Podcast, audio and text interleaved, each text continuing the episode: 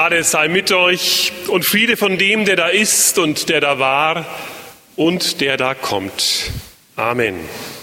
Liebe Gemeinde, liebe Festgäste, Jubelkonfirmandinnen und Konfirmanden der Jahrgänge 1952 und 1962. In unserem Gemeindebrief unter dem Titel Erinnerungen habe ich aus Gesprächen mit jeweils einem aus Ihrer Gruppe geschrieben. Und ich muss sagen, ich bin sehr dankbar dafür, dass Sie mir als Gesprächspartner zur Verfügung gestanden sind, für Ihre Bereitschaft von damals zu erzählen. So manches haben wir miteinander besprochen. Über die Strenge damals sind wir ins Gespräch gekommen und über das, was ihr alles zu lernen hattet. Mir ist aufgefallen, dass es ein Fest war, an dem die ganze Gemeinde mit hohem Interesse teilgenommen hat. Vielleicht und bestimmt war daran einerseits auch ein Teil Neugier und ganz gewiss war da auf der anderen Seite, ich denke mal auf eurer Seite als Konfirmanden, dann auch ein ganz großes Stück eingeschüchtert sein. Man hat ja gemerkt, was so die ganze Gemeinde von einem erwartet. Aber irgendwie bleibt in der Erinnerung auch ein großes Stück aneinander interessiert sein, miteinander feiern und miteinander leben. Ihr habt mir erzählt von den privaten Feiern zu Hause, so wie es wohl die meisten damals veranstaltet haben und gemacht haben. Und auch von dem zweiten Gottesdienst am Sonntagnachmittag der Konfirmation, zu dem man dann den Konfirmationsspruch, den man in der Früh zum ersten Mal gehört hatte, schon auswendig kennen musste und aufsagen musste. Mir gefallen die Bilder von damals, die ihr mir gegeben habt. Konfirmanden in Fashionanzügen mit dem Gesangbuch in der Hand Manchmal fast noch ein bisschen Kinder, aber festlich herausgeputzt. Und ihr habt mir das auch gesagt. Wann ist schon mal auf die Kinder so richtig besonders eingegangen worden damals? Eben an der Konfirmation. Da wart ihr der Mittelpunkt für einen Tag in der Familie oder vielleicht für einen halben Tag in der Familie. Alles hat sich um euch gedreht damals. Und nach der Konfirmation ging es weiter für die meisten von euch. Dann kam die Christenlehre und so mancher von euch ist zwei weitere Jahre, Sonntag für Sonntag, zur Kirche gekommen oder in den Saal nebenan. Heute, 50 und 60 Jahre später, seid ihr keine Kinder mehr, sondern viele von euch haben Familie, sind Eltern und Großeltern. Damals wart ihr kurz davor, den Beruf zu ergreifen. Heute habt ihr es fast alle geschafft, in die Rente hineinzukommen, den verdienten Ruhestand zu erreichen. Heute, an diesem Sonntag, kommen wir zu Gott und wollen ihm danken und ihn loben für die Bewahrung, die euch in so vielen Jahren des Friedens in unserem Land zuteil werden dürfte. Der Sonntag Kantate will uns als Gemeinde auch dazu bringen, dass wir Gott loben und ihm danken mit Liedern und Gesängen. Sicher, es wird nicht jeder Tag unseres Lebens, ob wir nun heute Jubelkonfirmandinnen und Konfirmanden sind oder Gemeindeglieder und Angehörige, es wird nicht jeder Tag unseres Lebens, nicht jede Stunde und jede Zeit leicht gewesen sein. Für manches fällt es uns eher schwer, Gott Danke zu sagen und ihn dafür zu loben. Manche Krankheit, manche Not, mancher Streit, manche Verletzung hinterlassen Spuren in unserem Leben und Zeichen in unseren Herzen. Dann ist uns die Klage näher als das Lob, die Trauer oft größer als die Hoffnung. Und der Zweifel steht vor dem Glauben. Und doch, gerade von schweren Zeiten weiß auch unser Predigttext zum Sonntag Kantate heute aus der Apostelgeschichte. Er will uns die Augen öffnen für eine überraschende geistliche und tiefgehende Weisheit. Schauen Sie sich um, ob es vielleicht stimmt, was ich jetzt sage. Die Menschen loben Gott nicht mehr und nicht lauter, wenn sie frei sind und wenn es ihnen gut zu gehen scheint, sondern es ist genau andersherum. Wenn Menschen Gott loben, dann wird ihr Herz frei und ihr Geist auch, selbst wenn sie durch schwere Zeiten gehen müssen wenn sie äußerlich bedrückt und gefangen erscheinen. Gott zu loben macht frei und froh, gerade auch in schweren Zeiten, in Not und Kummer. Darum möchte ich uns den Predigtabschnitt einmal vorlesen aus Apostelgeschichte 16, die Verse 23 bis 34. Paulus und Silas im Gefängnis steht darüber. Nachdem man sie, Paulus und Silas eben, hart geschlagen hatte, warf man sie ins Gefängnis und befahl dem Aufseher, sie gut zu bewachen. Als er diesen Befehl empfangen hatte, warf er sie in das innerste Gefängnis und legte ihre Füße in den Block. Um Mitternacht aber beteten Paulus und Silas und lobten Gott. Und die Gefangenen hörten sie. Plötzlich aber geschah ein großes Erdbeben, sodass die Grundmauern des Gefängnisses wankten. Und sogleich öffneten sich alle Türen. Und von allen fielen die Fesseln ab. Als aber der Aufseher aus dem Schlaf auffuhr und sah die Türen des Gefängnisses offen stehen, zog er das Schwert und wollte sich selbst töten, denn er meinte, die Gefangenen wären entflohen.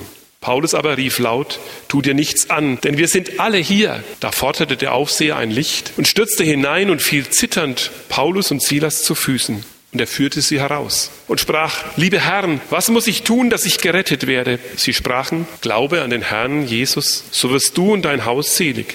Und sie sagten ihm das Wort des Herrn und allen, die in seinem Hause waren. Und er nahm sie zu sich in derselben Stunde der Nacht und wusch ihnen die Striemen. Und er ließ sich und all die Seinen sogleich taufen und führte sie in sein Haus und deckte ihnen den Tisch und freute sich mit seinem ganzen Hause, dass er zum Glauben an Gott gekommen war. Es gab sicher vieles, worüber Paulus und Silas sich hart geschlagen und in den Hochsicherheitstrakt hineintraktiert hätten beklagen und beschweren können. Die Überraschung ist, sie tun es nicht. Sie blicken nicht auf ihre Situation, nicht auf die schlechte Behandlung und auf die schlimmen Umstände. Sie schauen auf Gott. Das macht es ihnen leichter.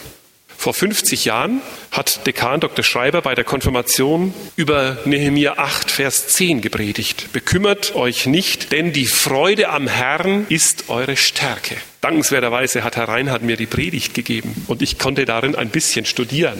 Dr. Schreiber sagte damals sinngemäß, bekümmert euch nicht über den Zerbruch unseres Landes im Krieg. Das musste ja so geschehen, damit eine Reformation, eine sittliche Erneuerung unseres Volkes durch Gottes Heiligen Geist geschehen kann.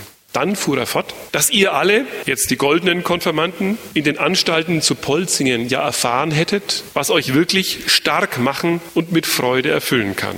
Nämlich, und das gilt uns allen, der ganzen Gemeinde, nicht Leistung und Güter sind das, nicht Wissenschaft und technische Erfolge, sondern die Freude am Herrn ist eure Stärke, ist unsere Stärke. Denn letztlich, das ist biblische Tiefe und Weisheit, liebe Gemeinde, leben wir alle aus dem Geschenk der Gnade unseres Gottes. Ja, das fasziniert mich ganz besonders an diesem Abschnitt, der unser Predigtabschnitt heute ist, dass Paulus und Silas so sehr von der Gnade Gottes erfüllt sind und geprägt sind, dass sie gar nicht anders können, als sofort und instinktiv, ich meine fast unterbewusst, diese Gnade auch weiterzugeben. Sie geben weiter, was sie selber erfahren haben. Paulus selber war ja ein Verfolger der christlichen Gemeinde und hat Gottes Gnade am eigenen Leben und eigenen Leib erfahren dürfen. Denn sofort gehen sie gnädig mit dem Gefängnisaufseher um. Der hat ja zu denen gehört, die sie schlecht behandelt haben, ungerecht und unbarmherzig. Nachdem sie hart ausgehauen und ausgeschlagen waren, mit Stäben vermutlich, hat er sie noch mit den Füßen in den Block gesetzt. Wären sie selbstgerecht gewesen, hätten sie ihn nicht aufgehalten, als er sich in Panik das Leben nehmen wollte. Dann hätten sie wohl gesagt, na selber schuld. Soll er doch sehen, dazu kommt's, wenn man so unbarmherzig ist. Hätte er nicht. Wir haben leiden müssen unter ihm und jetzt soll er sehen, wie er mit seiner Sache fertig wird. Kein Wort davon. Keine Spur von Unbarmherzigkeit und keine Zurückhaltung bei der Gnade. Das fasziniert mich, liebe Gemeinde. Das können wir mitnehmen in unseren Alltag. Die Gnade Gottes Sie will aus uns herausfließen wie ein Schwamm, der das Wasser nicht halten kann. So schnell es irgend geht, so schnell es der Gefängnisaufseher nur auffassen kann und begreifen, soll er Anteil an der Gnade Gottes bekommen. Wenn wir das lesen und hören, geht es uns ja fast zu schnell. Also ihr damals seid getauft worden, dann hat es 13 Jahre gedauert, dann seid ihr konfirmiert worden und dann, nach einem Jahr Unterricht, ist es euch erlaubt worden, zum Tisch des Herrn zu gehen, zum Abendmahl zu kommen so schnell es irgendwie geht, kommt dieser Aufseher durch all diese Stationen hindurch. Ihm wird Gottes Wort, das Evangelium verkündet, er und die Seinen werden getauft und ja, man ist miteinander. Ein Zeichen übrigens der Vergebung und der Annahme, der Festgemeinschaft, der besonderen Festgemeinschaft. Vielleicht war es jetzt kein Abendmahl in unserem Sinn, aber ein Teil aus unserem Abendmahl steckt darin. Zurück zur Predigt von Dr. Schreiber damals. Vergesst nicht, wie viel Gutes Gott euch getan hat. In eurer Taufe hat er euch berufen und befreit. Durch sein Wort spricht er zu euch. Drum kommt auch weiterhin treu in den Gottesdienst. Und schließlich sagte er, haltet auch weiterhin die Einladung des großen Königs zu seinem Mahl für so dringlich, dass euch nichts abhalten kann zu kommen. Und jetzt zitiere ich einmal wörtlich, die Freude am Herrn wird zunehmen, wenn du treulich zum heiligen Abendmahl kommst. Und das vierte, dass er sagt, er fordert euch auf zum Dienst in der Gemeinde, zu dem Dienst, in dem wir nicht arm, sondern reich werden, weil Gott uns selber stärkt und begabt. Liebe Festgemeinde, ich bin am Ende meiner Predigt. Ich hoffe, jetzt fällt euch vieles ein, für das ihr Gott dankbar sein könnt und ihn loben könnt, wenn ihr auf die Jahre zurückschaut.